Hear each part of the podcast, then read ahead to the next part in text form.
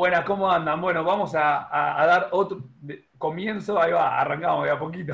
Vamos a dar comienzo a un nuevo episodio acá de Charla de Fuerza con un podcast. Y hoy nos va a acompañar Francisco Barrios, eh, que bueno, eh, fue, fue un tema tratar de enganchar, ya que estaba entrenando, eh, iba de un lado para el otro, pero bueno, pudimos conectarnos con él. Así que nada, se prestó para, para esta entrevista. Muchas gracias, Fran. No, gracias a usted siempre. Y bueno, Fran, primero y principal, te apodan el niño, ¿puede ser? ¿Cómo, ¿De dónde salió ese apodo?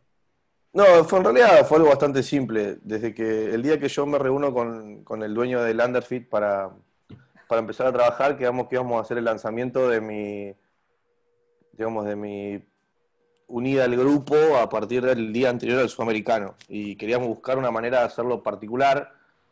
Y me preguntaron las chicas de marketing de la marca si yo tenía algún apodo o algo por el estilo. Le dije que no, pero que varias personalidades, como Flex Lewis, por ejemplo, me habían hecho comentarios sobre mi baby face y demás. Y entró por ese lado un par de opciones y quedó el niño. Y ahí después lo toma mi entrenador, me empieza a poner de aquí del niño en sus publicaciones y ahora todo el mundo, toda la gente me conoce como, como el niño. Claro, ya, Están por todo el mundo y me dicen el niño, es una realidad. claro, no te quedó mucha opción, digamos. Claro. Exactamente. Pero me gusta, ¿eh? Sí. Bueno, yo, yo te quería preguntar, eh, Fran, te quería preguntar si hacías algún deporte antes de hacer culturismo. Yo quise jugar, o sea, siempre me encantó mucho jugar la pelota al fútbol, jugué muy chico. Después, eh, cuando empecé a ir al gimnasio, y de a poco me empezó, me empezó a gustar más ese, ese otro tipo de entrenamiento, me empecé a jugar al rugby también. Jugué mucho tiempo, de hecho jugué acá en Buenos Aires, dos años. ¿En dónde? Y en Banco Nación. Bien. La verdad que si llega a estar viendo a alguno de los chicos del club, un club copadísimo, los chicos siempre recontra, recontra cálidos conmigo y con varios todavía me sigo hablando. Me bancan a full, imagínate con todo. Así que súper agradecido a ellos y tengo que también, ya que estoy, mandar un saludo a Chenque Rugby Club, el club allá donde jugamos, el Como Rivadavia, un club de, familia y amigos también, eh, que también me sigue mancando todos los entrenadores, dirigentes, compañeros a morir. Y después nada, con la partida de Brian y Leo empecé a entrenar y me dijeron... ¿Cómo? Picante los chicos de Chenque. Yo los, he visto acá jugar, que, vienen un montón a jugar acá a Buenos Aires y picante. Y allá juego otro rugby, mucho, mucho más físico. Sí, salís más herido jugando, estoy seguro de eso. Pero es divertido. más herido, tiro. Sí, sí, sí, que es real. Real, real. Eh, pero nada, la realidad es que nunca fui realmente bueno. En un momento fui más o menos bueno para jugar rugby por una cuestión de estado físico. Siempre me gustó mucho entrenar. Entonces yo entrenaba en un centro de alto rendimiento de un amigo de mi viejo, que es Pablo Dolce, que soy preparador físico de River en el plantel de Gallardo. El chabón, eh, yo por ahí entrenaba con futbolistas profesionales como Mauro Zárate, por ejemplo, para estar en Boca. Cuando estaba acá, Caleri también, Johnny, que entrenaba conmigo. Y era, y era un ejercicio físico muy zarpado. Yo estaba con 72 kilos, tenía entre 5 y 6% de porcentaje de grasa, como hacían todos los estudios. Era una bala. Claro. Pero no era realmente muy bueno, ¿entendés? Yo siempre fui medio torpe para eso. Entonces encontré en el fisiculturismo un punto medio en el que yo puedo entrenar todo lo que quiero y mientras más entreno mejor. Esta gente en el centro de alto rendimiento me decían que no fuera, que vaya tres veces por semana, yo iba de lunes a viernes y los sábados antes de jugar. O sea, la locura prepararme. Igual, eh, Fran, ahora que, me, ahora que me decís esto, 72 kilos me dijiste que, que pesabas en esa época. Igual, mirá qué detalle, Emi, 5 o 6% de, de, masa adiposa. Es decir, genéticamente. si no lo decías vos, tremendo, dotadísimo. Claro, eso lo que genéticamente ya, ya, ya, estaba para, para poder estar cortado. Yo, claro, estoy seguro que hay, yo tengo una predisposición genética muy buena y por eso llegué, llegué a estar así como estaba en esa época. Y no, no tenía un físico muy vistoso por ahí, pero recontra funcional. Y eso en muchos aspectos de mi vida lo recontra extraño. Ahora estoy relimitado cada vez más. Bueno, hablando de eso, justo, ahí, ahí tiraste un disparador. Antes pesabas 72 kilos y decías que tenías un físico muy funcional. Ahora, hoy en día, ¿cuánto pesás ¿Y qué sentís de esa disfuncionalidad que se te fue? ¿O cómo te, qué te gustaría, ¿no? Digamos, el término medio, porque todos sabemos que ganar masa y ponerse grande no está muy funcional. Pero vamos por parte. Que, que lo extraña un poco la funcionalidad, te puedo decir que sí, que la quiero, no. Ya a esta altura de mi vida no me importa. Eh, o sea, si bien eh, trabajo, trabajo con un fisio, trabajo con un kinesiólogo, trabajo con un masajista para no perder movilidad porque me ayuda a posar, me ayuda a hacer bien las técnicas de los ejercicios, a no lesionarme, un montón de cosas. Perfecto. Em, a la recuperación, por ejemplo, y demás. Eh, yo estoy seguro de que la voy a perder y me tengo que acostumbrar a estar medio incómodo si todavía quiero, quiero seguir hasta llegar al peso que yo quiero. Yo no soy un tipo que quiere pesar 130, 140 kilos, algo que sí por ahí te diría mi amigo Pablo, el Tano, está más loco que yo. Eh, yo sé que mi peso de competencia en una 212 libras son 95 kilos. Entonces yo voy a tratar de acercarme lo más posible a eso y me voy a quedar ahí. Sigue siendo un peso muy alto. Imagínate, yo ahora estoy haciendo volumen en 100, 102 kilos, 103 a la tarde, ponele. Eh, cuando yo pese, si estoy medio, me siento a veces medio agitado, me siento muy incómodo, lo tengo que trabajar mucho, imagínate con 5 o 6 kilos más. Claro. Que a eso llegar. O sea, sí se siente, es parte, pero te acostumbras. ¿Y, ¿Y, cuál sería tu objetivo en llegar en kilos? Si yo te diría, bueno, mañana te puedes levantar, no sé, en 110 para bajar a 100, ¿o cómo sería eso? Y por ahí pasa que eso es muy relativo. Eh, yo primero, si me preguntás, quiero que sea fin de año para ver en qué peso termino este año y cuánto fue con lo que pude ganar y cómo en realidad. Claro, obvio. Yo cuando competí, yo en Las Vegas, de septiembre a diciembre del año pasado, en San Marino, subí 4 kilos de peso de escenario, que es mucho, haciendo una, una supercompensación y todo un proceso ahí. Una medio- pregunta, medio- Fran, para la gente que no sabe, ¿qué sería peso de escenario, peso magro? Claro, poner que peso magro, o sea, con la, misma condición que en Las Vegas yo marqué 83, 82, yo marqué 86 en, en San Marino.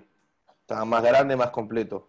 Pero me costó mucho tener el- la performance que había tenido en el escenario en Las Vegas, en San Marino, porque me requirió mucha más energía. Yo como había ganado ese peso de golpe, me costaba mucho contraerlo, mantenerlo contraído todo el tiempo, dominar alguna de las poses. Mirá. Me agitaba y se me complicaba la media. Mirá qué interesante lo que Entonces, Para mí me, me- me parece tenés que acostumbrar perdón, ¿eh? a- y hacer más fuerza y a contraer más cantidad de masa. Entonces te lleva no solamente más energía, sino que tener más concentración y demás. Por eso, si me preguntás a mí, yo que quiero pesar el año que viene, lo que tenga que pesar, si en vez de, pase, en vez de pesar 86, puedo pesar 88, son 2 kilos nomás en un año, y mejor, y llevándolos bien progresivo, como llevé los 83 a Las Vegas, con lo bien que me sentí en el escenario, dámelo siempre, antes de levantarme mañana con 110. Mirá. Mirá vos. Yo te, te quiero preguntar algo ahí, Fran. Eh, vos justamente me, me marcaste algo que me parece muy interesante que yo no tenía idea que, que podía llegar a pasar. Vos ganaste masa muy rápido, pero después en el escenario te costaba controlarlo para hacer las poses. Sí, Eh, deporte, me ayuda, no me sentía tan, tan, tan flat y tan, tan plano de, estómago como siempre, porque ya estás cansado de otra manera, el cuerpo te responde distinto. Eh, la verdad que estuve, o aprendí mucho en la preparación del año pasado porque sé que me excedí. Y gente como Pablo, gente como Gonzalo, mi entrenador, porque de Paraguay, todos me decían que me iba a exceder si me iba a, a San Marino y no me importó, de manija y de caliente, lo hice igual, y como todo lo que hace de manija y de caliente, se complica, llega un momento que se pone cuesta arriba, tenía muchos síntomas por ahí de sobreentrenamiento, tenía fiebre, me sentaba a comer un plato de, de 200 gramos de pollo con 50 gramos de brócoli y no me lo podía terminar, por ejemplo. Mirá vos. Eh, que- ¿Y entonces- cómo es eso de las categorías que te decían que no y vos dijiste que sí, fuiste igual? Explicame un poco eso, que la verdad que yo no soy del palo, así que mucho no lo entiendo, así que me imagino que los que están escuchando menos. Con las categorías. O sea, lo que pasó fue simple y puede pasar en cualquier deporte, no tiene nada que ver solamente con el fisiculturismo. Yo eh, compito en septiembre, hice dos torneos en cinco días, que fueron el sudamericano acá en Argentina y el Olimpia de Las Vegas. Yo tenía un tirón de 10 semanas más hasta San Marino. Yo venía de tres años sin parar, sin descansar. Desde que competí por mi primer torneo en Brasil eh, en 2018, me empecé a preparar en 2017 por ese torneo con Patrick Tour, no, nunca, nunca tuve un break, más de de quizás unos dos o tres días después de cada torneo, poner XC3. Claro. Entonces, es como que el chabón me dijo, mira, me parece que es mucho. Los dos en, en Las Vegas nos quedamos muy mal porque estamos seguros de que yo, yo tendría que haber ganado esa categoría y si yo la ganaba yo podía pelear ese overall mucho. ¿Y cómo te fue? Procar de última día para los tres primeros, así que ahora estarías hablando con un fisicoculturista profesional. Eh, así que dijimos que Claro, tenemos que hacer, lo podemos hacer, me preguntó diez mil veces, ¿estás seguro? Sí, yo sí, olvídate, con la manija, sí, que sí, que sí, que sí. Y a partir de estando a cuatro semanas antes, estaba, me acuerdo, muy, mucho, mucho bolsa, para no decir otra palabra. Lo sabe Brian, lo sabe Gonzalo y lo saben mis entrenadores, por ahí algo que compartí en las redes, pero, pero hay, hay que aprender a tener ese límite y escuchar. Yo tuve que haber escuchado a mi entrenador y yo hubiera competido fresco con Pablo en este Arnold de Ohio, Claro. que era mi plan. ¿Entendés? Pero, Sido muchísimo más inteligente. sí, sí, sí, pero bueno, Fran, yo que, que- que estoy en un deporte obvio, que es de tiempo y marca, que, que en sí eh, tiene, tiene relación, pero no al mismo tiempo, obvio, con el fisiculturismo, pero también una vez que estás en el tren, que te sentís bien, que competiste, que encima para vos te podría haber ido mejor, tenés en 10 semanas una nueva competencia, yo me, yo me lo imagino en mí, ¿no? Ya toqué ciertos kilos, que me siento bien, estoy bien, en 10 semanas tengo una nueva competencia, puedo, puedo volver a hacer algo bueno y, y cómo te bajás de eso, ¿viste? Cuesta mucho. Yo entiendo que hoy en día en frío lo puedes ver de otra manera, pero yo quiero volver, bueno, a ver un año atrás, ¿cómo, cómo haces para bajar de ese momento, no? Y manera. aparte, y aparte esta de también que te puede llegar a pasar, de ponerle que no ibas, de quedarte en casa y decir, Ah, me podría haber ido bien en ese torneo. Dormí en pedo, me vuelvo loco. Yo, Por o eso, sea, me podría haber ido bien. pará, después del Olimpio de Las Vegas estuve una semana sin dormir más de tres horas seguidas. Lo tengo acá mi primo que puede venir a cámara y dar, dar el sí. No podía dormir, boludo. Estaba, me fui una semana a Los Ángeles y me acuerdo que, que escabiábamos, boludo, vodka para dormir. No podía dormir, olvídate. No podía dormir. Que tenía tres horas. ¿Cómo te fue allá en Las Vegas, Fran? ¿Cómo? ¿Cómo te fue allá en Las Vegas? Segundo. Por segunda vez. Mirá vos, ahí. Te quiero, te quiero preguntar algo. Ahora, ahora que.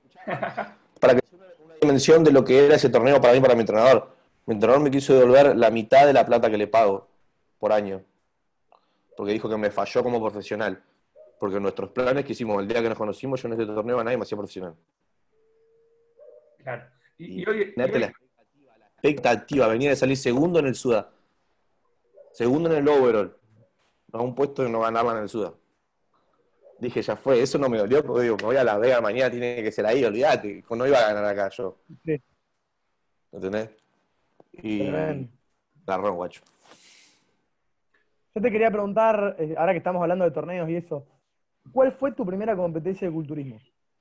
El Mr. Comodoro, un torneo sin federación allá en el sur. Eh, y después a los dos meses vine a hacer el Metropolitano acá en Buenos Aires, que lo gané, la categoría Junior con 19 años, me acuerdo, en Buenos Aires. El primer torneo que hice para lo que era FAM en el momento, que hoy somos FMA. Genial, Fran. Y e- esto fue a los 19 años. ¿Vos cuántos años tenés? Es decir, ¿hace cuántos años que estás? 25 tengo ahora. Cumplí Hace en 7 marzo. años más o menos que arrancaste entonces. Sí, igual, ponele, yo siempre tuve suerte porque siempre eh, tuve bueno- buenos entrenadores a lo largo de mi carrera. Yo creo que eh, a partir del 2017, cuando yo contrato a Patrick Tour, empiezo a, a dejar de crecer así y hago así. Ah, mira vos. O sea, El chabón me hizo comprometerme de otra manera, me hizo vivir el día a día de otra manera totalmente distinta, me hizo jugar otro deporte, sin duda.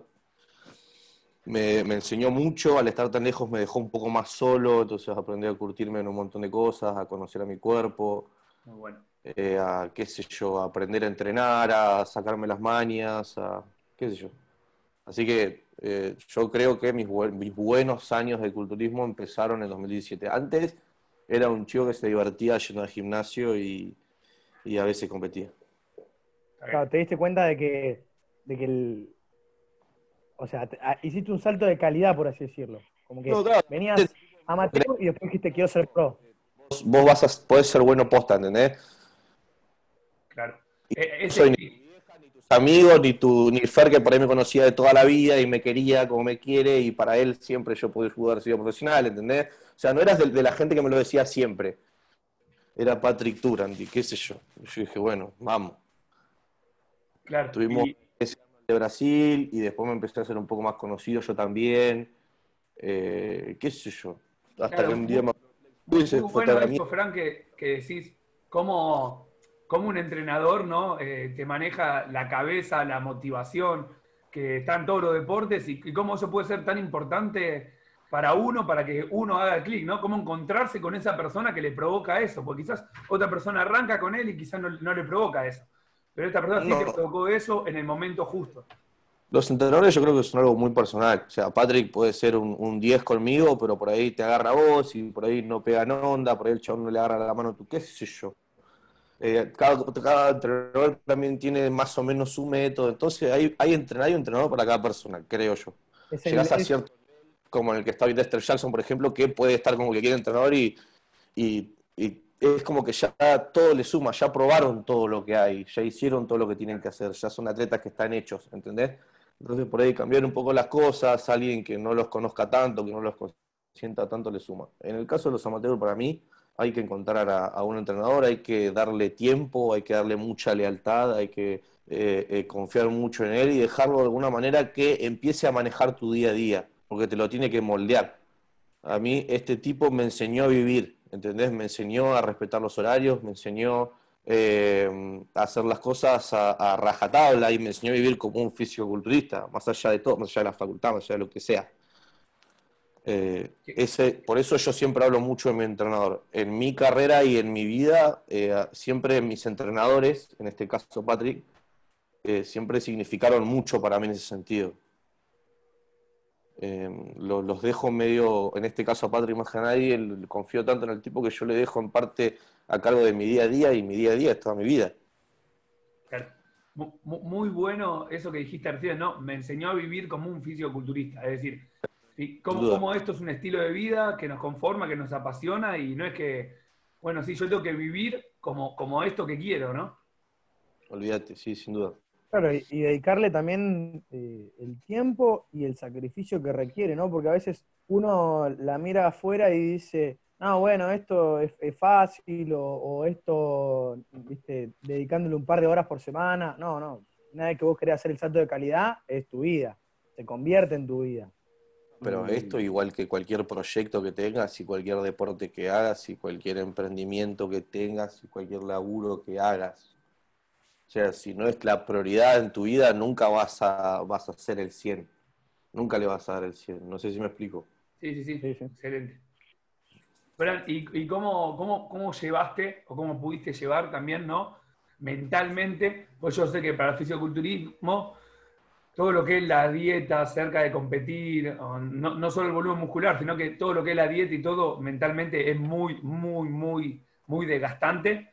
Eh, no sé a vos cómo te pegará esto y cómo también pudiste llevar mentalmente esto que me contabas, que es una espina ahí que tenés, que esto que me decía del segundo puesto. Y que hasta el mismo entrenador te dijo, bueno, mirá, eh, este año era esto, no se dio y no sé, dame la mitad, dame la mitad, onda. ¿Cómo, cómo lo que me decías que fue tan importante esto? ¿Cómo, ¿Cómo agarraste y esa cabeza, no? Esa cabeza que tenés que tener para competir, la misma cabeza que tenés que tener para estar fuerte si los resultados se dan o no se dan. Eh, mirá, ¿cómo lo, cómo lo hice? No sé. Eh, yo soy muy, un tipo muy simple para hacer las cosas. Eh, ¿Cómo te explico? Yo, yo sé qué es lo que tengo que hacer. ¿Está bien? Yo cuando me bajé el señor en Las Vegas, yo dije, mira, pero esto lo sabe Gonzalo, Gonzalo bien, le digo, mira, yo soy un perdedor, le digo. Siempre soy eh, promesa de, uff, Fran, eh, lo que vas a hacer en el futuro. Uh, uh, Fran, el, el futuro que tenés en este deporte, Omar, ¿cuántos años tenés? Uh, recién estás empezando, sos un pibe. Eso me lo dicen desde que tengo 18 años. Yo tengo 25. Yo tengo que empezar a hacer un presente. Entonces, cuando yo te digo que soy un perdedor, lo que te estoy diciendo es, tengo que, o sea, hay una sola manera de dejar de ser un perdedor y que se me dé ganar este año, que es poniéndome a trabajar. Perfecto. Por eso yo, eh, me bajé de ese torneo, hablé con mi entrenador, y un abrazo, qué sé yo, entré a Google y empecé a buscar los torneos que habían. Dije, loco, o sea, no tengo tiempo eh, yo para hacer nada más de, de, lo que tengo que hacer. Entonces, por ahí estoy triste o estoy remanija, que no estoy sin dormir, como les dije, o estoy cansado, hecho mierda físicamente, o me pasa algo, ¿me entendés? Le pasa a algún familiar, me peleo con una mina, me peleo con mi amigo, me peleo con mi hermano, qué sé yo, pasan muchas cosas. Uno, uno vive alrededor del, del deporte y del fisiculturismo, hay una vida que pasa y pasan cosas, pero el, el foco es uno solo, yo sé lo que tengo que hacer para mejorar. Entonces, por sobre todo los estados emocionales, trabajarlos aparte. Un tiempo hice terapia, con un psicólogo deportivo me ayudó un montón, a veces llamo y hablo con mi hermano, a veces le digo a Gonzalo que se cruce y hablo con mi mejor amigo, a veces lo tengo a mi primo, por suerte, tengo un montón de gente que me ayuda. El mismo Paulito Estafo, muchas veces le hablo, che, boludo, ¿sabes lo que me pasa? Eh, pero toda esa parte, yo mientras estoy trabajando en eso, estoy comiendo seis veces por día, estoy entrenando, estoy levantándome a la hora que me tengo que levantar y acostándome a la hora que me tengo que acostar, qué sé yo. Claro. Muy bueno. Muy buena parte. Eh, es admirable eh, esto, ¿no? De que vos te bajaste ese escenario en Las Vegas Mm. y automáticamente la, la determinación y la sangre que te corre en las venas te llevó a buscar otra cosa, sabiendo que tal vez no era el plan, pero vos necesitabas, necesitabas ir a, a- a ponerlo todo y, y a, y a mejorar tu situación. Y eso un poco veo que es lo que te alimenta todos los días también, ¿no? A seguir y darle y darle y darle. Andá, llevala a comer a tu mamá y tómense una birra, no me rompa las bolas. Yo le decía, pará, pará, está el Arnold Classic. Le decía, no el de este año, el del año que viene, por favor, me decía Frank, anda a comer. Le dije, bueno, mañana vemos qué torneo hacemos. Sí, sí, me dijo, mentira, no me dio pelota hasta unas dos, tres semanas. Mañana vemos qué me torneo dijo- hacemos. Hablaba con la mujer, esto lo puede decir Silvia, la mujer de Patrick Tour. Yo le escribía, tengo las chats, digo, Silvia, por favor, decile a Patrick, le mandaba el coso de San Marino. Mirá este afiche, Silvia, es ahí en Europa, pueden ir ustedes, dale, dale, decile a Patrick. Me dice, bueno, yo voy a ver qué le digo. Y no aflojaba, y no aflojaba, y no aflojaba, hasta que un día me llamó. Me dice, Frank, ¿querés ir a San Marino? Sí. ¿Tenés plata para ir a San Marino? Sí. Dale que sí. Eh, justo había empezado a trabajar con Lander, la verdad que Lander, Fit y Landerland, gracias, muchas gracias, gracias a ellos, estoy, estuve ahí en San Marino sin duda. Eh, y, y nada, bueno, dale, vamos, tenés nueve semanas, eh, el lunes mandamos un reporte y vemos cómo hacemos, listo. Así fue, re manija. Cuando te dijo, vamos, tener nueve semanas, me imagino que tu corazón, tus ojos hicieron ¡fum! Me a llorar, le digo, mami, nos vamos a Italia, sí o sí, dale, ya, tenemos que sacar los pasajes. Me dice, ¿qué torneo? Ahí te mando el afiche vos, escuchame, Italia, vamos a estar en pago de tal fecha a tal fecha. Plac. Muy bien. Y me fui con mi vieja, obvio, fui a todos lados con mi vieja Mira vos, qué y mi bueno. hermana. Tu vieja, te, quiero, te quería preguntar, Fran, eh, cuando empezaste con el culturismo, tu vieja, que veo que es un pilar muy, muy fuerte para vos y fundamental, eh, ¿qué te dijo? ¿Te apoyó? ¿Más o menos estaba escéptica? ¿O, o fue all in? Todo ahí, adelante. Fue a pleno, de entrada mal.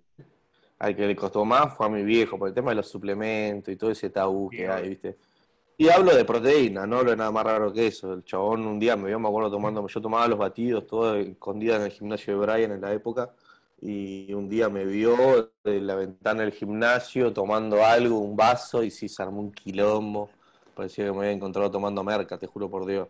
Y nada, zafó, hablamos del tema, se dio cuenta que no estaba boludeando, de repente, como siempre, como se dio cuenta que yo era más o menos bueno, ¿entendés? El, tipo, el pibe le estaba ganando los campeonatos argentinos, me acuerdo que fue Loreiro, me ayudaba ahí, los agarraba y le decía, che, su hijo puede ser bueno. Esa se la debo a Fer también. Y nada, se la creyeron conmigo. Fue una, un- una carta que te vino bien entonces. Sí, sí, sí, sí. Bueno, Fran, y ahora quiero que nos cuentes un poco más de tu entrenamiento. En un momento dijiste que quizás más lejos te dejan para curtirte solo. ¿Cómo vas jugando con esto? ¿Cuánto tiempo te lleva prepararte para un torneo? Sé que salir de un torneo ya estás pensando en otro. Con respecto al, entrenamiento, yo trabajo con dos personas. Yo tengo, o sea, a Patrick Tour es mi entrenador, el que maneja todo. El tipo me da pautas eh, estrictas, porque me dice, mira, Fran, arrancamos una etapa de volumen, vas a comer así, dieta, te vas a suplementar así, suplemento, y vas a entrenar así. Quiero que entrenes con tantas, tantas working sets por músculo, tantas para este músculo, tantas para este músculo. que te manejes un rango de tantas a tantas repeticiones, que no hagas nada especial, te concentres en entrenar básico y pesado. Perfecto. Eh, yo con eso me voy de vuelta. Ah, pará, casi me perdió. Ahí está, ahí lo veo de vuelta.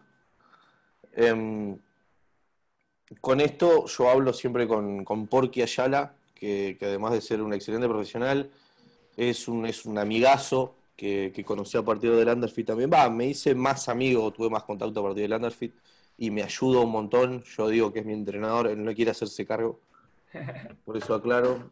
Eh, y él me ayuda armándome las, las rutinas de entrenamiento. Así yo en ciertos momentos, más que nada lo molesto cuando estoy más cerca de los torneos, momentos donde a mí me gusta entrar a entrenar y no tener que pensar nada, sino que seguir órdenes.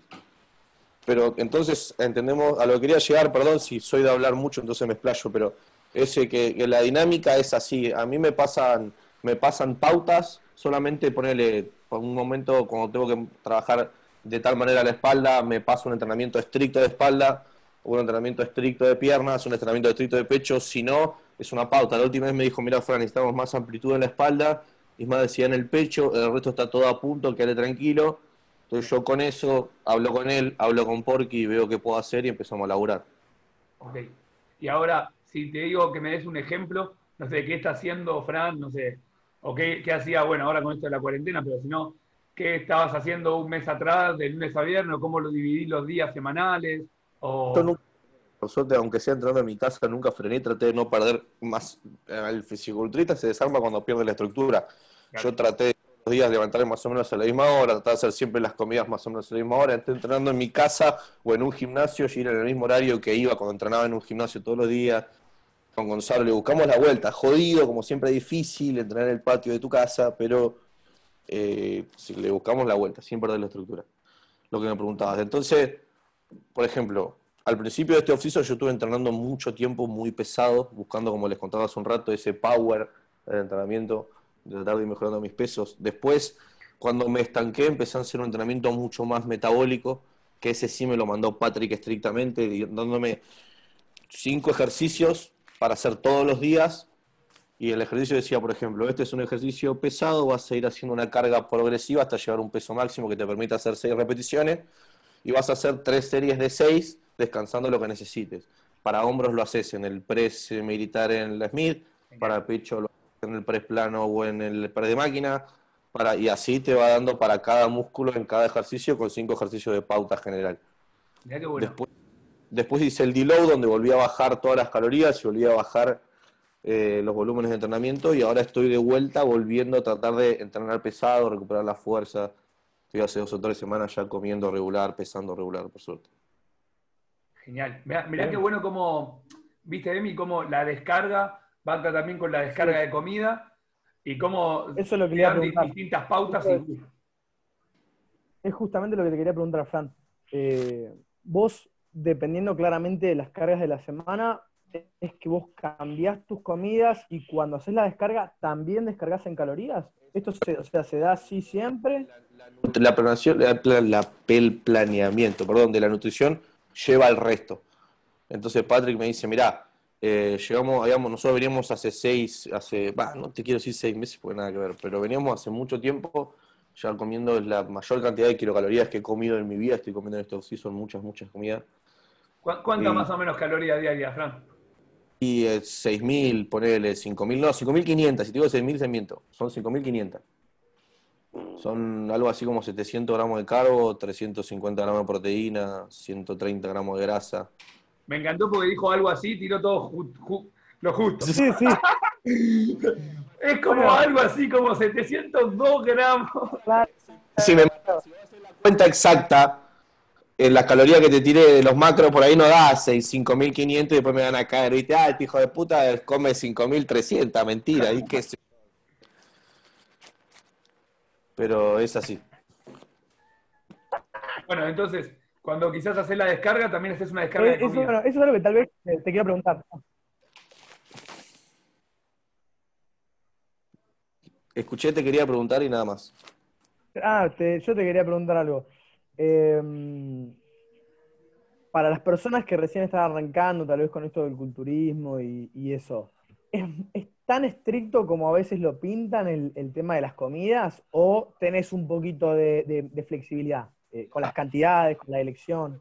Eh, Lo que siempre trato de hacer es al que está empezando, recomendarle hacer una dieta que tenga variedad, darle opciones para que el tipo de última no tenga que comer todos los días igual, si bien coma con lo mismo, coma los mismos macronutrientes todos los días, que no sea a partir de las mismas comidas. Eh, cuando sos más avanzado por ahí ya empezás a conocer cuáles son las comidas que mejor te caen, en qué momentos del día las necesitas más o mejor y por eso terminás comiendo siempre lo mismo sin darte cuenta. Pero por ahí que está, está bueno también para que se conozca. Y después, que no. Lo, lo- lo que yo flexibilizo por ahí a la hora de trabajar con alguien que recién empieza es el tema de los horarios. De decirte, bueno, si a las dos horas no tenés hambre y son dos horas y media y no tenés hambre y son tres horas y no tenés hambre, comela las tres horas y media, pero comela.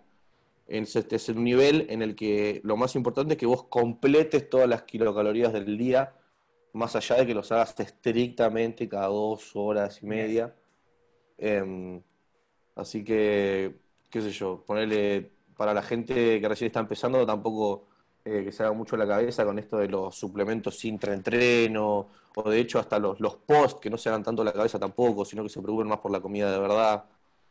Em, pasa, pasa más por ahí. Después yo trato de que sí, de que de inculcar que es importante el tema de la comida. Yo siempre me lo, me lo inculqué así, qué sé yo, es... Si no haces la dieta, realmente no estás entrenando al pedo, hermano. Claro, perfecto. Fran, y una pregunta. Eh, ponele, tienen que llegar a las calorías diarias. ¿Es necesario que siempre lleguen comiendo cada dos, tres horas? ¿O lo puede hacer quizás en cuatro comidas? ¿Por qué no en cuatro comidas y por qué sí quizás en seis comidas? Y eh, más que nada se hacen seis comidas por un tema de absorción de nutrientes. Genial. Eh, pero por ahí, para alguien que está empezando, hacerlo, si yo de repente te quiero hacer una dieta de volumen, eh, también es lógico repartirla en seis comidas por una cuestión de cantidades. Por ahí, eh, yo no podría hacer dos comidas de las mías juntas, ponele. Claro. Porque te llena Lo mucho. que deben ser las comidas. Entonces, depende de, de cada proceso, depende de cada uno. Supongo que alguien que está empezando, yo nunca le tiro seis comidas. Por, por ejemplo, le recomiendo cinco, dándole colaciones flexibles y rápidas, que no les molesten para que se vayan acostumbrando a, a pensar en comer cada tres horas o en achicar sus porciones para tener hambre dentro de tres horas. Entonces nunca comes de más. Es Mirá qué, importante esto que dijiste, Frank, que es como que como la dieta va con el entrenamiento y es como la dieta progresiva también, ¿no? Viste que algunos dicen, bueno, arranco esto, pum. No, progresivo. Cuando alguien que recién arranca, soy flexible con estas cosas. Entrenando con esto, en la dieta soy flexible con esto, para que de a poco se vayan acostumbrando. Muy Es bueno. que sí, por ahí una dieta recontra estricta de entrada, después la haces dos semanas y no aguantas más, si nunca en tu vida seguiste un régimen. Tiene que ser sostenible, gente. O sea, eh, también hay mucha gente que te encara por una preparación y se quiere preparar en dos meses y después no sabe si va a seguir entrenando. Em, yo, desde que empecé, yo supe que esto lo iba a hacer toda mi vida. Yo dije, mirá, si lo quiero hacer bien, yo volvía, te miento, ¿no? Desde que empecé, cuando volvía del SUDA en 2016, en Perú, que gané la categoría junior, el overall, que no, no, lo, no lo veo como gran cosa, como nada de lo que he ganado hasta ahora, se los dije antes de empezar a grabar. Sí. Eh, fue un momento en el que me la creí un poco, de repente. Eh, y el año pasado, el año anterior, se me había ganado Rafa, que es un monstruo, entonces dije, bueno, mirá, si antes lo ganó Rafa, que es un monstruo, por ahí ahora soy un monstruo yo, no sé, no lo era. Pero dije, bueno, es el momento, o me pongo al 100% o no me pongo nada. Ponerme al 100% es hacerlo toda mi vida. Y, qué sé yo, prepararte dos meses y después dejar de entrenar, eh, no sé, no, no, no, a mí no me cierra, no me entra por ningún lado en la cabeza. O sea, para hacerlo bien requiere tantos sacrificios que después, Claro. Es como que lo perdés. claro, todo lo que mejoraste, sabiendo que podés mejorar mucho más. Por ahí uno es muy competitivo o uno se toma las cosas de otra manera, pero Pero exigente que está perfecto, Fran. Eso es lo que nos hace también mejorar, ¿no?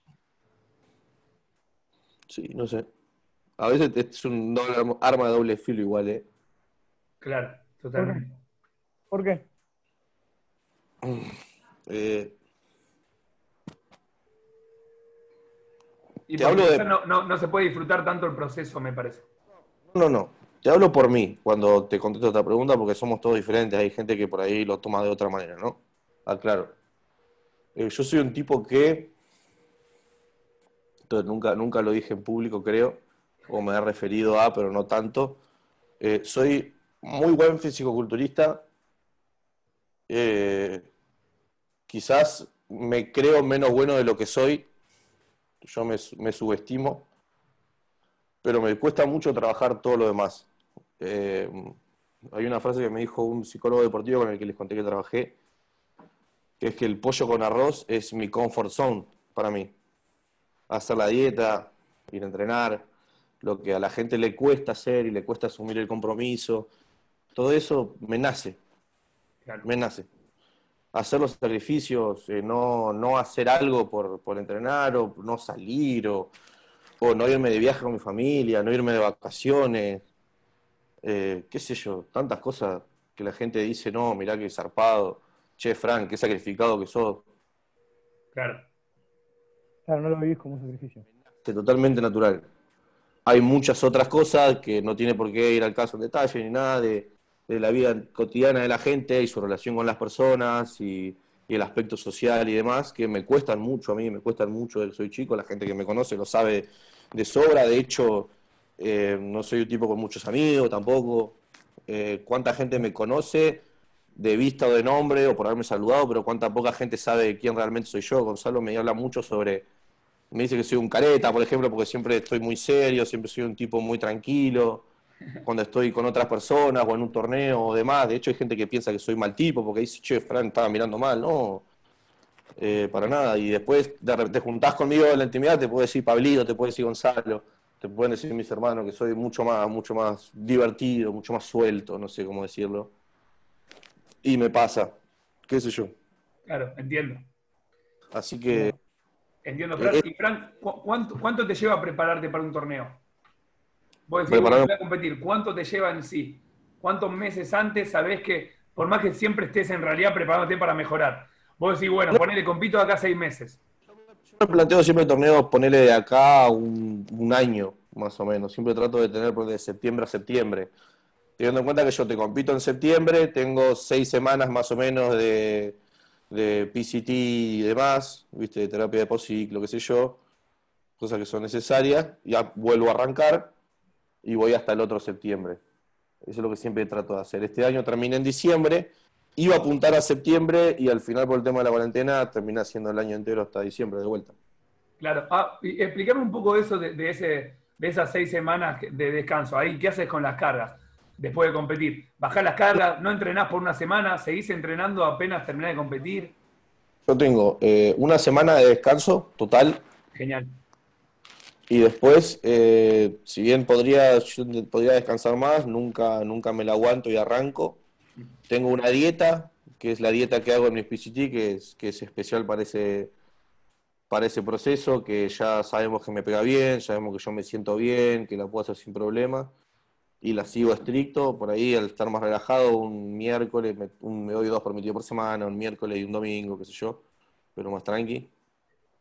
Y después el tema de los entrenamientos, básicamente siempre son iguales, son movimientos básicos, eh, dos series de trabajo por ejercicio, tratar de estar poco tiempo, 40 minutos, una hora en el gimnasio, em, no esforzarme para no exigirme, digamos.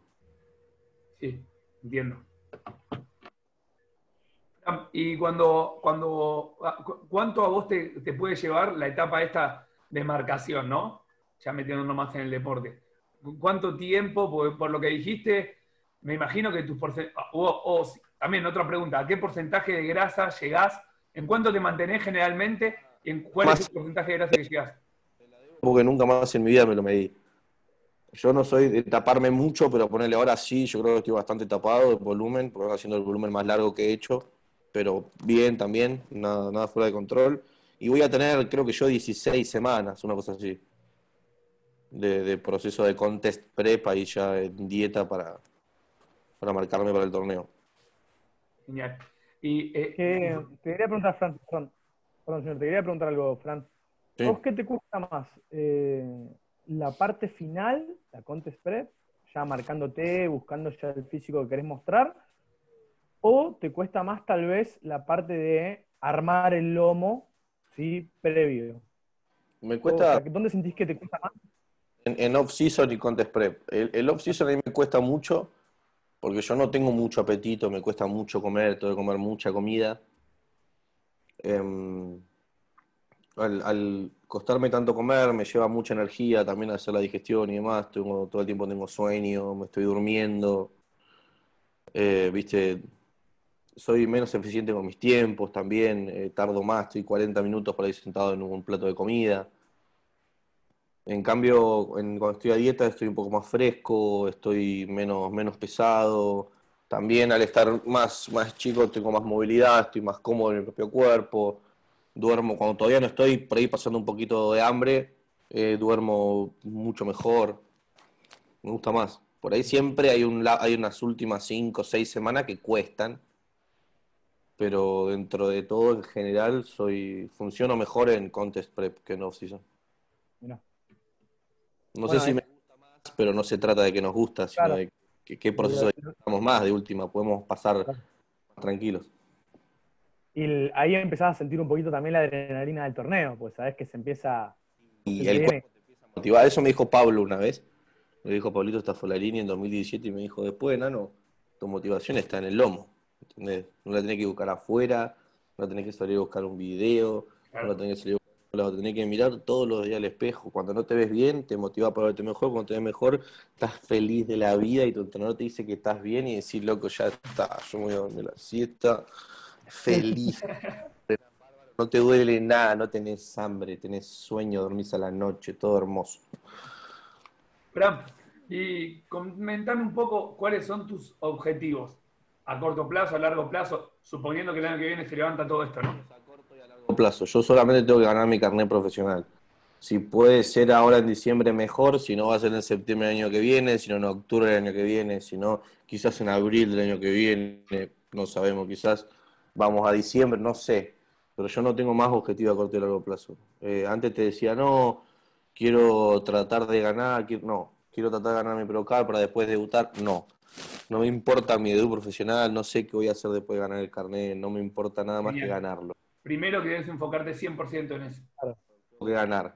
Y tengo que hacer todo lo posible hoy para poder hacer todo lo que tengo que hacer hoy para ganar en diciembre. No me importa mañana, pasado, ni después de diciembre del año que viene, de este año, digo, nada. Ni el 2021, Ah, nada. tenés, tenés el objetivo ahí adelante y estás Ya está, ya ahí. se acabó, se acabó. sí, Fran, ¿qué bueno. viaje, qué, qué- qué torneo fue el que disfrutaste más, Fran? Ah, tengo, tengo dos ahí. Tengo una peleación, me preguntan lo mismo. Fran, estás anchísimo. Me voy a poner más, más- más lejos de la cámara porque me hace mal. Cada vez que hace así, me estoy poniendo, me pongo lejos, cerca, ya no sé dónde acomodarme. sorprendido. Entrevistaron a Pablo, no sorprendido. ¿Qué torneo? Mirá, eh, siempre hablo de dos torneos. Primero, el, el primer torneo que hice con Patrick, que fue el Arnold Classic de Brasil de 2018. Eh, significó un montón de experiencias nuevas para mí ese torneo que sin entrar en detalle hicieron que, es la preparación y ese torneo y el post torneo eh, sean cosas o experiencias muy lindas para mí. Un torneo que, que como, como te digo, eh, Patrick estaba muy, muy contento de trabajar conmigo, estaba muy copado con las, las expectativas que tenía por cómo respondía a mi físico, por cómo veía que trabajaba yo. Eh, para él siempre era un riesgo tomar un, un chabón joven porque, viste, nunca sabes el compromiso real que tienen. eh, en un deporte que conlleva tantas cosas tan, tan a, a las que hay que tenerles tanto respeto, ¿no? Que todos conocemos, qué sé yo. Entonces es como que eh, y ese, ese torneo significó muchas cosas importantes para mí. Después están los dos Mr. Olympia Amateur en Las Vegas. Yo me enamoré de ese torneo porque la primera vez que lo hice eh, fue la primera vez que conocí en persona a Patrick. eh, y me, y me hice, me formé esta relación tan, tan copada que tengo con él, que es una locura pensarlo, porque es un chabón que no me conocía, que vive en Suiza, que, que lo conocí Claro. por mail, y hoy, hoy, hab- hoy es, es, es una persona muy importante para mí, lo quiero un montón, realmente, me ha ayudado, me ha acompañado de una manera terrible. Hoy me cambió la vida, siempre digo lo mismo, este tipo me cambió la vida a mí, ¿cómo, cómo no lo voy a querer? Em, Después, está el último Mr. Olympia de Las Vegas y este es el último que, que nunca, o sea, siempre eran entre esos dos, pero apareció este Mr. Olympia de Las Vegas que me trajo muchas cosas copadas igual. Eh, medio frío por ahí lo que digo, pero más allá de, que mucha gente me saludó y todo, hubo gente muy importante para mí, eh, ídolos míos, que se me acercaron muchos en persona. Y, es hermoso cuando te pasa eso. Claro, o me escribieron, gente que, que, nunca me conoce, que yo lo sigo hace mil años, que nunca me dieron cabida para nada, y a partir de ese torneo me ponen like y me charlan, me contestan las historias y tengo contacto con ellos y aprendo y les pregunto y me responden. Eh, eh, qué sé yo, eso, eso es terrible. Eso es buenísimo, buenísimo, Malcolm. Ya estás compitiendo. No tendré muchos seguidores. Veo de cuentas de 100.000, de 200.000, de un millón. Pero yo tengo algunos que, que, viste, tengo guardada la fotito del screen cuando empezaron a seguir y yo digo, loco, dame, dame el follow de Flex antes que el de 100.000 personas. Claro. Obvio. Bueno, Fran, yo te quería preguntar algo. Eh, pues siempre es, una pregunta que también se le hicimos a Pablo y, me parece que copaba hacértelo vos también. Eh, ¿Qué contrincantes tenés o tuviste que realmente eh, fueron difíciles? Que vos veías como, como un, desafío estar ahí adelante y arriba. siempre, yo soy mal perdedor yo por mi cabeza muy difícil que yo pierda. Siempre por algo, eh, hijo de puta, por algo yo tenía que ganar. Pero eh, el peor rival que tuve peor en el mejor sentido de la palabra. Claro, ¿no? más competitivo, digamos. más difícil.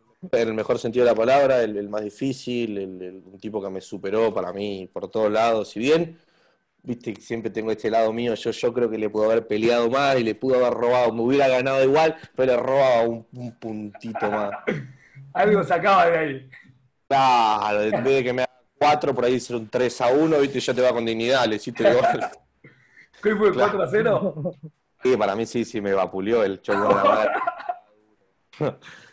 Eh, hablo de, de Edu, Edu Rodríguez, que hoy encima es un amigazo que, que, me río siempre, porque siempre entrenamos juntos y todo. Yo le digo, yo estoy a ganar alguna vez. Y, nada, el chabón ganó esa Procar que se la merece a full, es un, es un tipo de la reputa madre, un, un copado, siempre me, siempre me quiere ayudar, siempre me quiere ofrecer, siempre quiere estar, siempre, viste, la verdad que me saco el sombrero como persona y como atleta es la persona que en el escenario, yo creo, que, más, más, mi mejor rival, vamos a dejarlo así, el mayor, el tipo que, yo hoy te digo, me encantaría poder ganarle a, a, recontramorir. Siempre digo lo mismo. ¿qué, es lo que, si, si vos te mirás ¿no? en el espejo, qué es lo que te faltaría mejorar hoy en día? Eh, Mira, no te tengo que responder yo. Mi último reporte fue, esta semana no me reporté porque estuve con esto del viaje, qué sé yo hijo de puta igual. Pero eh, me dijo, necesitamos más densidad en el pecho, lo tengo que sacar para afuera, para arriba, en la más musculada y en el perfil de pecho, y la, amplitud de la espalda, ¿viste? Yo me quedo, en las poses de frente de espalda todavía me quedo corto de dorsal. Ok, y eso, cuando lo querés llevar al entrenamiento, ¿no? Porque ahora estamos entrando en un tema que, me gusta. Poner más densidad en el pecho, fuerza, hipertrofia y mandarle más volumen al pecho a full. Ahora, más amplitud en el dorsal? ¿Cómo, cómo lo llevas? Yo los entrenamientos de espalda en dos días por lo general. En, uno hago más ejercicio de amplitud, ejercicios más abiertos, por lo general más en polea, excepto que tengas alguna reliquia, alguna hammer o alguna de esas de los remos altos. Y otro día en el que me tiro a hacer los ejercicios pesados, que, te, que son los que te, te dan ese look 3D que te sacan la espalda. Además de trabajar la amplitud, siempre te sacan la espalda para afuera, como lo es unos rack pulls, un, buen remo a 90, libre. Em, pero eh, cuando hablo de trabajar la amplitud, yo fallo en esos ejercicios, por ejemplo, en el, movimiento de una dorsalera, tan básico suena. Yo trabajando con Jonato Prestes, el tipo me, me cambió mucho los ángulos en los que yo tenía que hacer ciertos agarres en los ejercicios de espalda y del pecho para trabajarlo mejor, me hacía caer, por darte un ejemplo rápido, el press de mancuerna en vez de acá me hacía caerlo acá abajo por una cuestión de estructura mía que me da más recorrido.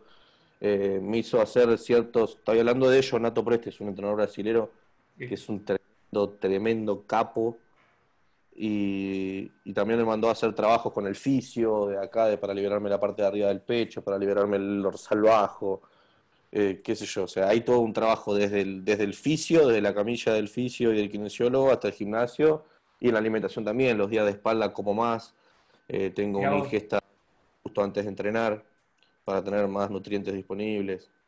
I- Increíble, Emi, viste No. que está todo súper conectado. Onda, desde no, el eso es lo fisio que- para abrir más la espalda, que- el O sea, mi entrenador me mandó a hablar con el fisio, me dijo, hablar, decirle a tu fisio que te agarra acá, que te agarra allá. no. Le Eso dice, es lo que quería marcar también, ¿no? domingo decirle al masajista que te agarra acá, que te agarra allá. Y el masajista me dice, decía a tu entrenador que no puede hacer sentadilla. Entonces yo lo llamo y le digo, che, Patri, no puedo hacer A Patri no, a Porky, le digo, porque no puedo hacer sentadilla. Me dice, bueno, agarra una hack, no tengo hack, bueno, hace prensa 90, bueno.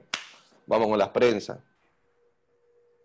Eh, Fran, ahí justamente viendo todo este equipo que vos tenés alrededor que te ayuda y te da una mano para mejorar, eh, vamos, a, vamos a hacer también otra pregunta. Eh, ¿Tenés compañeros de entrenamiento? ¿Quiénes son tus compañeros de entrenamiento, si los tenés? ¿Y quiénes son los mejores compañeros de entrenamiento que tuviste? El mejor compañero de entrenamiento que tuve, mi compañero de entrenamiento, es Gonzalo Goy. Eh, después siempre entrenamos mucho también. Yo, mi primer compañero de entrenamiento, de hecho, fue Brian Ileu, eh, que, bueno, fue también mi primer entrenador, fue el que me enseñó a levantar una mancuerna. Entonces yo le tengo un, respeto muy particular a Brian. Eh, y creo que, sin duda, al menos para lo que fue mi carrera y mi vida, han sido ellos los dos mejores compañeros de entrenamiento que he tenido. No solamente por, por los entrenamientos en sí, porque han habido buenos y malos. Yo con Gonzalo entreno desde el 2012 y con Brian entrené desde que levantó la mancuerna. Eh, por todo lo que, ha, lo que ha habido por detrás y cómo me han bancado en preparaciones. Eh, hubieron y mi última operación hasta Italia, que eran ellos, lo que, o sea, Gonzalo me venía a buscar a la puerta de mi departamento, entraba a la puerta que se ve ahí, atrás de la escalera, que me acabo de dar cuenta que está la escalera queda re mal, pero bueno. eh, Ya está, ya está, ya está. buscar, eh, me, me armaba el bolso y me, me llevaba, yo no estaba roto, me llevaba al gimnasio, manejaba él mi auto hasta Nordelta, entrenábamos, veníamos, manejaba él mi auto hasta acá en mi casa, lo metía en mi cochera. Y yo solamente tenía que bajar y subir el ascensor para ir al gimnasio, pero no daba más. Mirá vos, mirá la, la, la exigencia, el nivel y, y que no, no podés más. Me hacían posar y, y me alentaban, viste, dale, dale, qué sé yo, un montón de cosas. Entonces, para mí los mejores son ellos. Después he entrenado mucho con, he entrenado con Pablito también, he entrenado bastante. Siempre decimos que vamos a entrenar más, nunca entrenamos más. Pero, pero es un tipo que se la aguanta, me gusta entrenar con gente fuerte. Entrené en Paraguay con Edu Rodríguez, entrené con, con Bruno Moraes, entrené con Jefferson Romero, igual, amigos, muy amigos.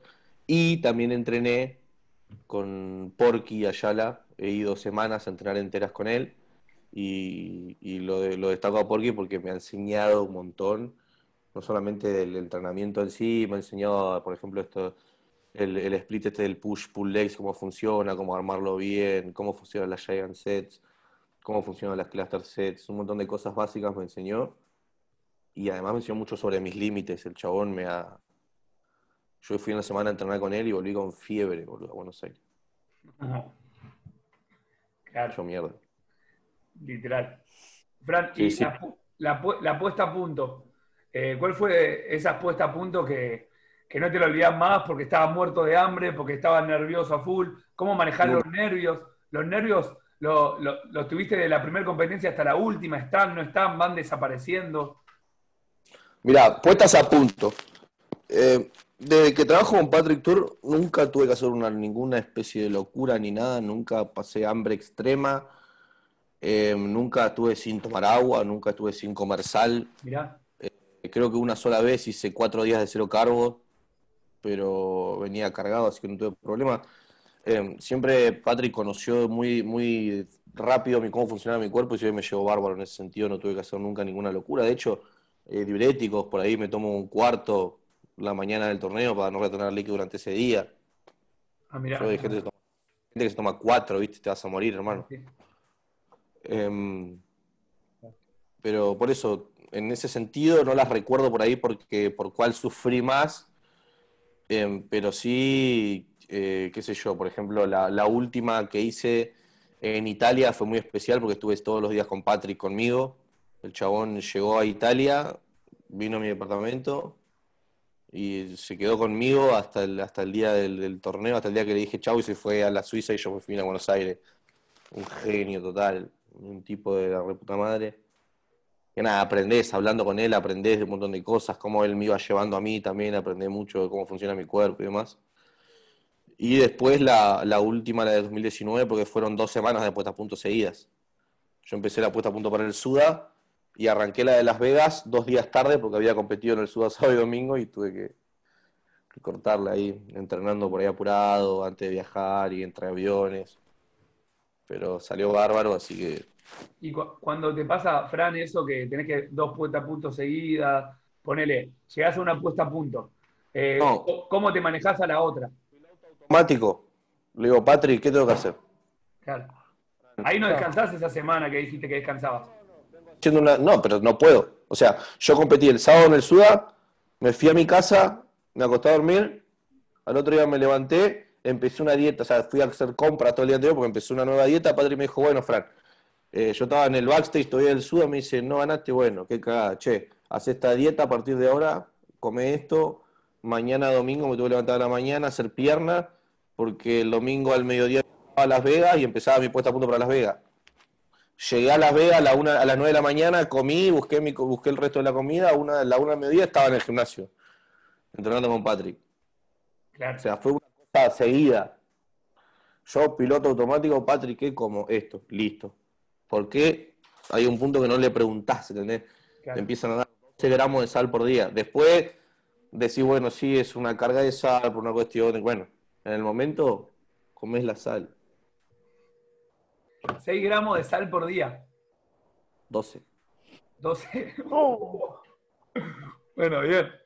Eh, me gusta cómo de distintos enfoques, ¿no? Eh, vos cumplís como un robot, pa, pa, pa. Lo que sí, no, es que no pregunto, no aprendo, hay un montón de cosas, como te digo. El manejo de la sal en las puestas a punto, lo vas aprendiendo, no solamente conoces vos, sino que lo vas haciendo en alumnos, en gente, con buenos resultados. Patrick te, explica mucho. Vos le preguntás, el tipo te manda un audio y te explica, tiene mucho, o sea, una, mirada muy, muy científica, muy estudiosa del deporte también y de la nutrición. En ese sentido muy completo. Pero el mensaje que quiero dar es que hay un momento, gente, que por eso es un entrenador y nosotros confiamos ciegamente en un entrenador. Él, perfecto. Él dice. Genial tu cabeza y tu cuerpo te van a dar un montón de señales rarísimas. A veces va a estar re bien, a veces va a estar re mal, a veces va a estar triste, va a estar allá arriba, allá abajo, vas a tener hambre, vas a tener la panza llena, te va a doler la panza. Otro día vas a estar recagado de hambre más que ayer, no importa. Vos tenés que hacer lo que te dice. Si Patrick te manda, te manda en el plan, darte la cabeza 10 veces contra la pared, vos le preguntás cuántas series. Algo así. Otro día le digo en ayuna, le pregunto por la duda. Olvídate. Claro, claro, claro, perfecto. Bueno, y cómo, cómo él arranca así, y cómo Pablo, que quizás con más años de experiencia en el deporte, etcétera, ya hoy en día ya es como que bueno, juega con esto, juega un poco más con lo otro, y seguro que en su momento también hacía todo muy así. Yo creo que hoy, hoy Patrick entiende más lo que necesita mi cuerpo en esa etapa que yo. Totalmente. Pablo no, Pablo es el que más sabe lo que necesita en esa etapa, por ahí eh, viste, de muchas cosas. Yo elijo también derivarle mucho esa responsabilidad a mi entrenador. Obvio. Obvio, obvio. Además, esa confianza ciega que tiene que haber, ¿no? Entre atleta y entrenador. Me parece que lo nombraste mucho a Patrick en la entrevista y me parece que queda claro. Demuestra con, con los hechos, con los resultados y con, y con lo que pasa cuando no se dan los resultados y con lo que pasa cuando se dan los resultados, lo que hablas con el tipo mano a mano, eh, viste, se la ganan esa confianza. Fran, tirame algunos pesos, a ver, PRs, pesos pesados, o de a 10 repeticiones, con cuánto llegaste. Si estamos hablando de banco plano, sentadilla, peso muerto, remo 90 que decías que hacías ahí. Hablamos. Yo no me considero un, culturista de los que resaltan por la fuerza que tienen. A mí me gusta mucho entrenar. y trato de entrenar siempre lo más pesado que puedo. Eh, dicho eso, porque después me da menos vergüenza decir que no entreno tan pesado como Pablo, por ejemplo. Eh, el peso, que te pueda dar una referencia. Eh, PR a una repetición, no les he hecho, había dicho antes también, nunca lo, nunca lo probé en ningún ejercicio, pero he hecho, he llegado a 60 días, ponerle 5 o 6 series con 5 discos, que no es poco, hoy con 4 puedo hacer creo que 12 tranquilos sin ningún tipo de problema. Eh, qué yo, una serie de 10, de 12 repeticiones, nunca bajo de eso, en una prensa 45 con 4 gambas.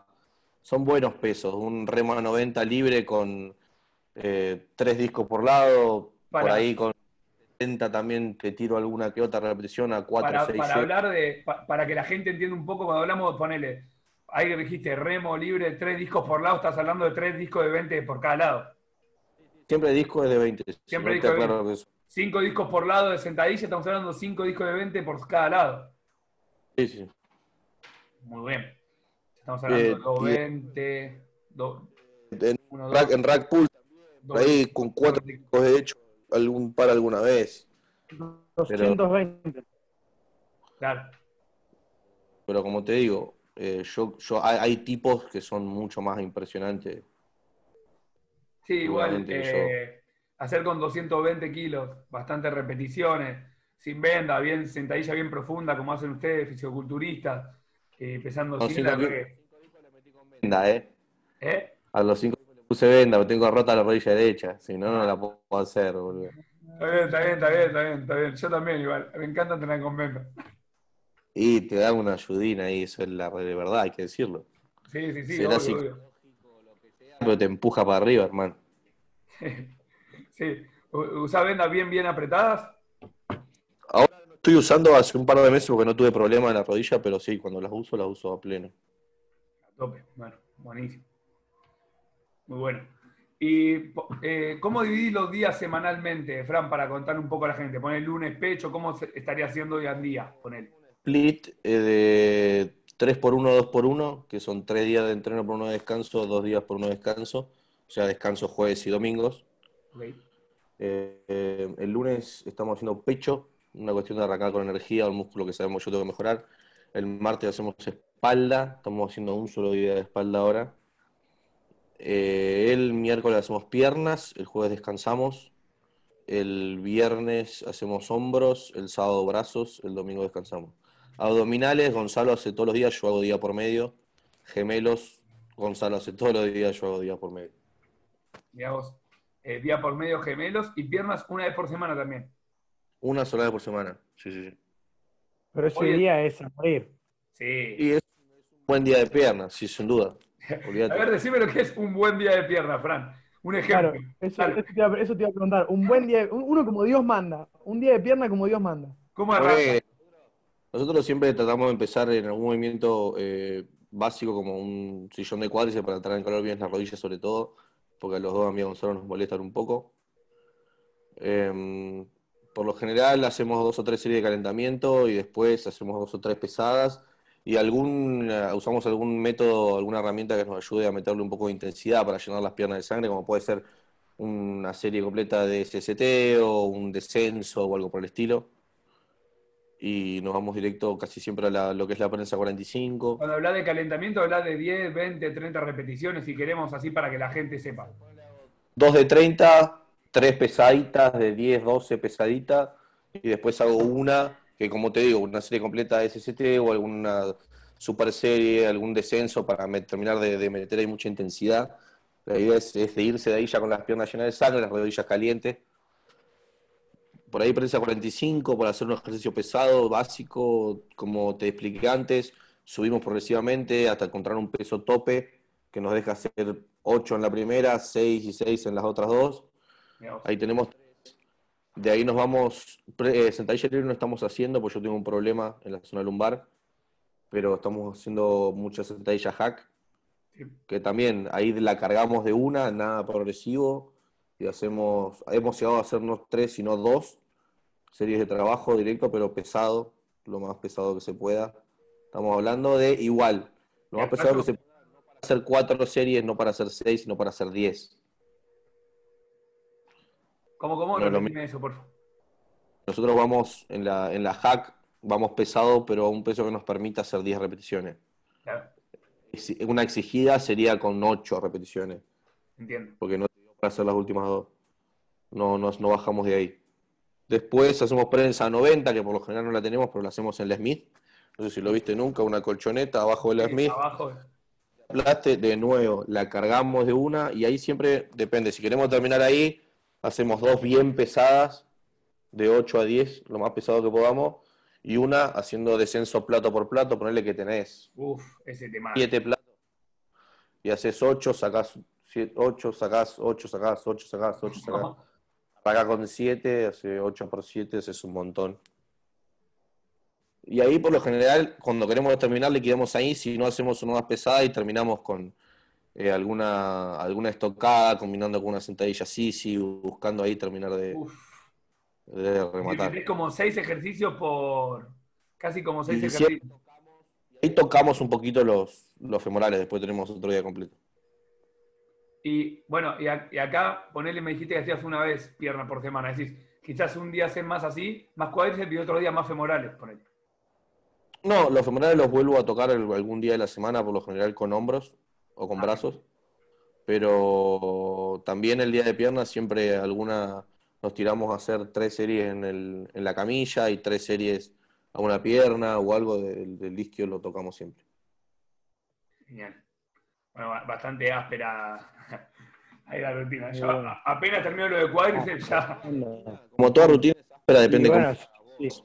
Yo te puedo mandar a hacer una rutina re pesada y si no tenés ganas, le pones un peso tranqui y me decís que te Claro, claro, claro, claro. Bueno, justo hoy lo hablaba, lo hablaba con uno de los chicos que entreno y le decía, yo te mando tal rutina para que vos, vos le pongas peso. El que no le ponga peso termina en 40 minutos, el que le pone peso termina en una hora y media, do- dos horas prácticamente. Exactamente. Sí, totalmente. Bueno, Fran, ya estamos casi en la hora. Eh, la verdad que nada, estuvo. Emi, no sé si tenés alguna pregunta también más. No, no, la verdad es que, a ver, eh, me fueron surgiendo algunas cosas, pero bueno, ya estamos en, en el tiempo. La verdad es que me gustaría invitarlo otra vez a Fran, más cerca tal vez de alguna competencia. eh, y también para, para hacerle el aguante, si se puede, ¿no? También para, para hacerle el aguante para que consiga su carnet profesional. Eh, y bueno, nada, un gusto haberte tenido acá con nosotros. La verdad es que me dejaste un montón de, de aprendizaje. Yo la verdad que culturismo no tengo ni idea. Y siempre que, bueno, cuando con Pablo, ahora que hablo con vos, Por ahí yo hablo a bastante boludeces a veces, pero a mí me gusta hablar del, del deporte más allá, porque el, el fisiculturismo es un deporte muy simple en sí mismo. Vos te van a pasar una dieta y un programa de entrenamiento y vos tenés que hacer, y si vos haces lo que te dicen y respetar los procesos y sos leal a tu entrenador y haces las cosas realmente bien, como todos sabemos que las tenemos que hacer, pero la mayoría no tiene los huevos para hacer, bueno, si las haces así de bien, te va a ir bien. Después depende de eh, las, limitaciones genéticas y las capacidades hasta las que pueda llegar tu cuerpo. Hay tipos que son Jay Cutler y se ganan cuatro Olimpiadas, hay tipos que no, y son muy buenos profesionales también, o son muy buenos amateurs. Hay tipos que tienen carreras amateur de un montón de años, son terrible lomo, está bien.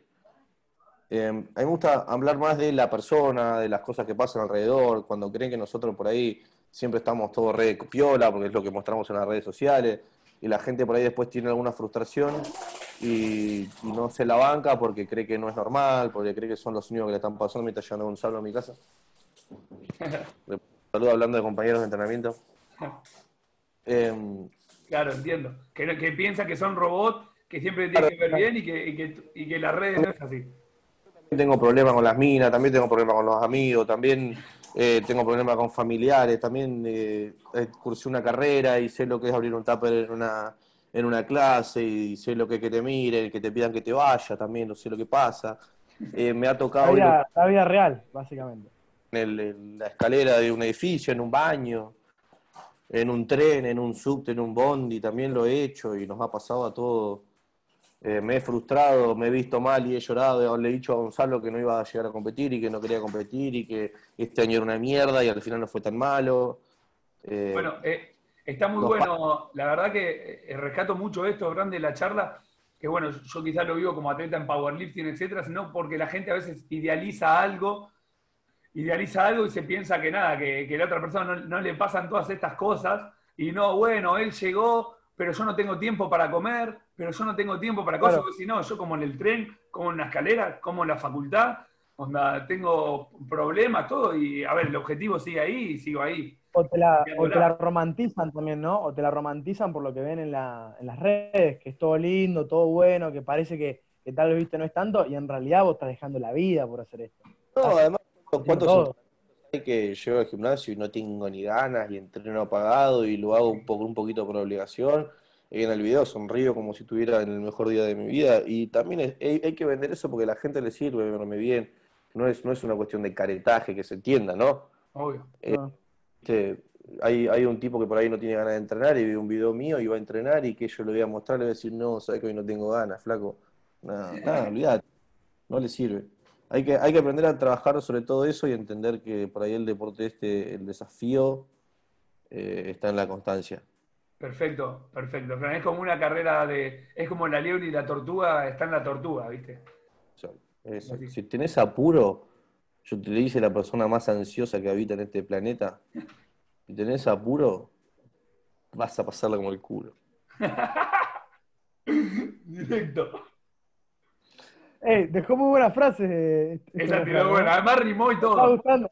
Me está gustando. O sea, la, frase que está tirando es tan bárbara para la flaca. Los títulos. Tac, tac, tac. Eh, hablando con mi hermano, hace poco, mi hermano es músico, ¿no? Y sacó un tema que para él es re importante por todo el laburo que le metió, porque tiene un, significado detrás, porque viste una canción que es re importante para él, y de entrada no le fue muy bien con el lanzamiento del tema, con la cantidad de reproducciones y le digo, eh, viejo, yo me preparé tres años, voy a competir a Las Vegas, me lo robaron, eh, me, estábamos mi entrenador y yo como unos boludos con ojos llenos de lágrimas mirando no, analizando el proceso y si salió todo bien. Llegué como tenía que llegar, hice lo que tenía que hacer, pero no gané. Me tiré a hacer 10 eh, semanas más de preparación cuando todo el mundo me decía, como ya les conté, que no lo tenía que hacer. Lo hice igual. Y pasé semanas, semanas terribles eh, por haber tomado esa mala decisión para volver a perder y mientras estábamos hablando yo estaba haciendo mi tercera comida por irme a entrenar. Totalmente. Fran, eh, yo, no sé la gente que vea esta charla. Tiene que haber un momento de tenés que hacer un clic y entender si vos, o sea, si, si lo tenés ese viste ese fuego interno de que siempre habla Fer Loreiro, que yo repollo igual, eh, si lo tenés, vos te vas a dar cuenta que todo en tu vida, perder y quedarte solo y qué sé yo, todo, siempre va a ser mejor que parar. Claro, aprendizaje. Esto no, si no, si no estoy haciendo esto, siento que no estoy haciendo nada, que no estoy avanzando, me, pongo mal, estoy triste, si yo no hago este deporte, si yo no hago mi comida, no me levanto todos los días pensando en que me estoy preparando, en que estoy haciendo algo, en que estoy mejorando, en que estoy trabajando para algo, me vuelvo loco, me va a hacer mal a la cabeza. Entonces yo si en Las Vegas decía allá, en, la, en Italia decía, se va toda la mierda, no quiero competir más, ¿qué hago mañana? a las siete y media, ocho para desayunar y cada hora y media me suena para comer y que me va a sonar y no voy a comer. Me va a decir Gonzalo ir a entrenar, le voy a decir que no. Totalmente. Totalmente. Bueno, Fran, la, verdad que, motiva, motiva escucharte, escucharte decir todo esto y más para las personas que también a veces no tienen ganas, que no saben si van a llegar, que tienen miedo de competir, que se, están iniciando. Y la verdad que a mí también me motiva eh, como atleta, escuchar a, otros atletas que están más metidos y todo, como a, veces hay buenos días de entrenamiento, malos días, y digo, bueno, che, a ver, yo te escucho y me motiva a mí a estar más metido yo, ¿entendés? Es que olvídate, a, vos yo me pasa, eso lo, de, o sea, lo descubrí hablando con Flex Louis. El tipo le pasan la misma cosa que nos pasan a todos, viejo. Hablando con Chris Bumstead, hoy Mr. Olympia, claro. Loco, los primeros tres semanas, cuatro semanas de cuarentena, estaba flaco, estaba, no me afeitaba, había no tenía ganas de entrenar, estaba todo el día jugando a la play, igual que todos nosotros, porque nos desacomodó, porque perdimos la estructura. Y si le pasó a este tipo que es Mr. Olimpia y a nosotros mortales, olvídate, hermano. Quítelo, pensá en dar vuelta a la situación y decir, loco, pará, tengo que dejar de ser un boludo y ponerme a laburar, nada más. Depende de vos. Bueno, Fran, eh, ahora sí estamos en horario. Eh, la verdad, muchas gracias por tu tiempo. Eh, la verdad que estuvo muy bueno. Y bueno, ya, eh, ya, ya, está todo hablado. Así que cuando quieras visitar el Club de la Fuerza, ya sabes, hablen con Pablo ahora cuando se levante todo este lío. Están invitados, 100%. Dale, chicos, gracias a ustedes, es un placer. Chao, Fran. Un abrazo, éxitos. Dale. Gracias.